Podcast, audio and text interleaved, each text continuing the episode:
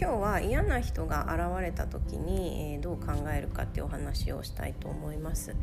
えーと、私は目の前に現れる人っていうのは全て、えー、どこかの時点での自分だっていうふうに思ってますそれが過去の自分なのか今の自分なのか未来の自分なのかわからないですけれどもみんな自分だっていうふうに思ってますで嫌な人っていうのは自分の嫌な部分を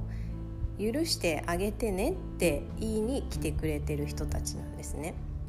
で人って自分に持ってるものを、えー、人の中に見るので誰かにイライラするっていうことは自分の中の嫌な部分を相手の中に見てるからイライラするっていうことなんです。なので自分が自分のことを許せていないと人に反応してしまうんですね。例えば、え、だらしない自分が嫌だって思ってるとだらしない人に腹が立ったりするんですね。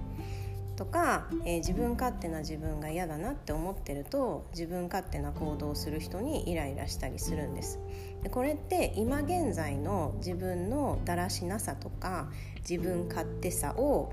許せていないから相手の中にその嫌な自分の部分を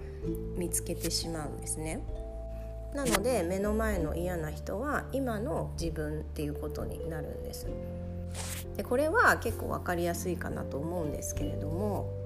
分かりにくいのは過去の自分を許せてあげられていない時なんですね。目の前に現れる人がなんかイライラするなんか嫌だこの人って思うんだけどもその嫌だなって思うところが今の自分の問題ではなかった場合例えば、うんと、すごい決めつけで話してくるとか言ってることとやってること違うとかすごい傲慢だとかっていう人がいたとしますよね。で今現在自分は自分のことをそういうふうには思ってない場合もう自分はそういう自分を OK にできてる場合なんでこんなイライラするんだろうっていうふうになるんですけれどもこれって結局過去にそうだった自分をまだ許せていないから目の前の人がそういう行動をとるとイライラするんですね。今はもう違ったとしても過去に、えー、そうだった自分を恥ずかしいって思ってたりなんであんなことしちゃったんだろうとかっていうふうに責めていたりするとそれをやる人にも同じように責めたい気持ちが出てくるんです。なのでそうだった過去の自分も許してあげるあの時はあれで一生懸命やってたよねとか自分なりに一生懸命考えてたよねとかっていうふうに過去の自分を許してあげられると目の前の人もだんだん許せるようになってくるんです。なので結局嫌な人っていうのは自分を解放するために来てくれている人なんですね。